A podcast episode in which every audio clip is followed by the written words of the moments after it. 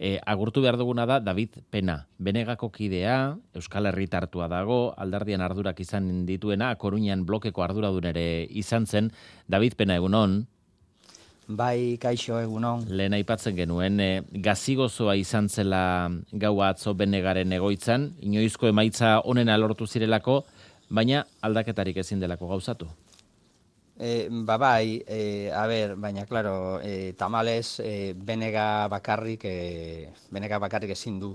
Eta hemen kontua da, e, eskerreko esparruan, e, hauteskunde hauetan, Mm, benegak bakarrik e, aurkeztu du badirudi. E, PSOEko kanpaina desastre bat zen, e, Sumar eta Podemosen arteko espektakulo penagarria, pues, horrek ere e, e, bere ondoriak dazka, eta, karo, e, Galizian hori ja ikusita daukagu, 2000 eta eta bosteko hauteskundetan e, benegak e, pesoe behar du, edo pesoek benega behar du. Kasu honetan, e, benegako igoera pues, ez, ez zen nahikoa, klaro. Mm. E, mobilizazioa berez, parte hartzea egon egon da, e, boto emateko eskubidea zuten amar galegotik ia zazpi joan da boto ematera, emezortzi puntu igo da, baina argi dago mobilizazio hori kasu hontan eskuina kapitalizatu duela, ezta? Beraz, em, Galizia zito distinto dela eh, politikokieren neurri batean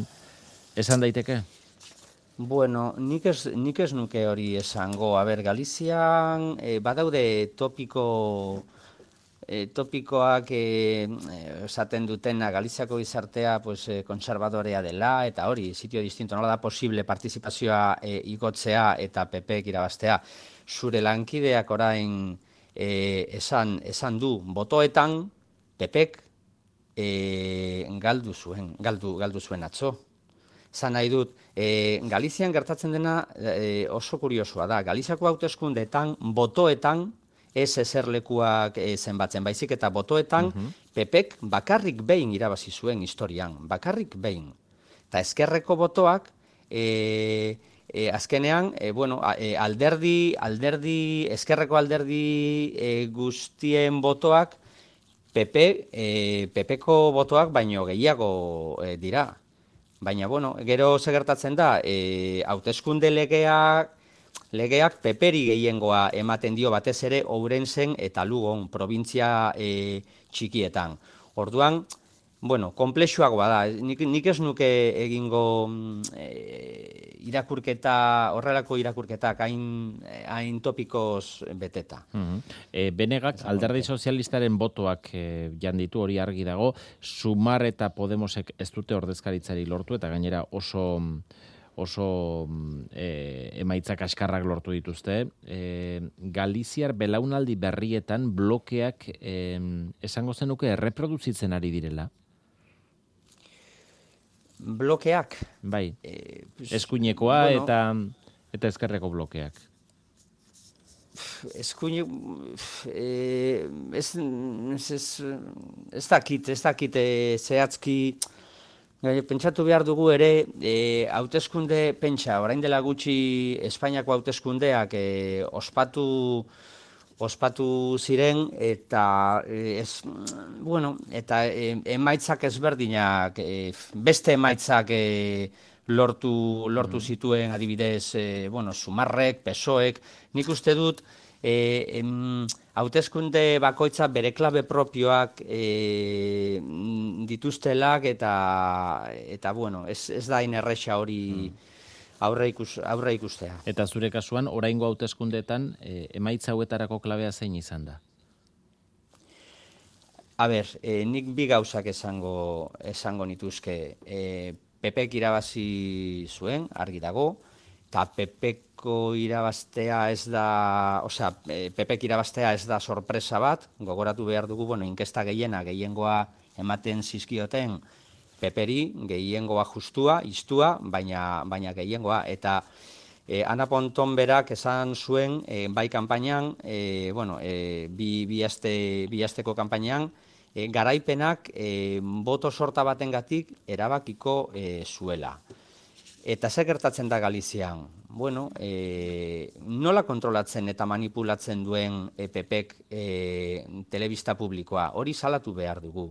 Galiziako telebista publikoa TLPP da. TVGako langileak e, salatzen duten bezala, ostiralero, os benres negros. Eta panorama prentsa pribatuan berdina da. Galiziako prentsa osoa, salbuespen gutxiekin, peperen esanetara dago. Eta horrek, ondorioak e, e, dazka e, emaitzetan. Eta orduan, nik uste dut, bueno, a ber, egia da ere, pepek e, sartuta dago gizartean, baina sartuta dago gizartean esonerako, baizik eta sare klientelarrak mantentzeko eta edatzeko. Eta hori, adibidez, e, provintzia txikietan, Ourense eta Lugon, asko nabaritzen da. Orduan, e, bueno, hori hori e, kontuan hartu kontuan hartu behar dugu. Eta gero, e, eskerreko kanpoan, eskerreko esparruan, benegako benegako kanpaina e, izugarria, izugarria izan, izan zen. Osea, nik uste dut benegak e, asmatu, asmatu zuen kanpainan. Kanpaina bat diseinatzen duzunean, bueno, lelo bat idaztea oso erraza da. Saiena da, lelo hori gizartean zabaltzea. Eta nik uste dut e, benegak asmatu duela ideia eta leloekin. Eta horregatik e, benegako emaitzak. E, zan nahi dut, zerbitzu publikoa, defentsa, politika industriala, edo energetikoa, emigrazioa, e, feminismoa, zaintza politika, gure hizkuntza defentsa, Galizian eta ez Madrilen fokoa jartzea. Era batera edo bestera, Galiziako gizarteak ideia horiek e, barneratu zituen. Eta barneratzen ari dira eta gero eta gehiago. Orduan, e, nik uste dut hori e, ezinbestekoa da e, ulertzeko benegako emaitza. Aldi berean, e, autagai oso mm, esanguratsu bat anaponton ibilbide luze bat daramana jada e, Galiziako parlamentuan oposizio buru bezala egindako lanan neurri batean e, aitortu zaio, ez da? E, okerrezpanago gertukoa duzu, David? E, ez dakit hitz egin duzun berekin azken e, egunotan, bai, orduotan. Bai, bai, e, ostiralean, ostiralean berarekin hitz egin, hitz egin nuen, bueno, WhatsAppen bidez, e, e, mesu bat bidali nion, nire babesa eta berotasuna bidaltzeko, eta bai, esan, esan zidan oso pozik zegoela kanpainarekin, eta oso unkituta e, Galiziako e, e, gizartearen berotasuna, berotasunarekin. Eta bai, bai, oso oso pozik zegoen kanpainarekin, kautelarekin, bera, bueno, makume oso kautelosa da eta e, berak argi zeukan saia zela eta bueno, esan, esan dizut bezala, no? E, pues, e, boto sorta batengatik posible izango litzatek ala ez eta hori kautela mm. guztiekin baina oso posik zegoen bai. E, alderdi edo alternativa bezala gorpuzteko David zer esango zenuke behar duela e, benegak eta berege eta ezkerrean dauden alderdiek ze bide jarraitu beharko luketela nik uste dut benegak e, bide berdina bide berdinatik e, jarri behar jarri behar duela argi eta garbi. Asmatu, asmatu du kanpainarekin, asmatu du esan dudan bezala e, leloekin eta ideia nagusiekin, eta, bueno, e, ana berak atzo esan, esan zuen, aldaketa e, dagoeneko hasi da Galizian. Galiziako gizartea jada aldatu du, eta e, aldaketa hori geldi ezina da. Orduan, benega ze...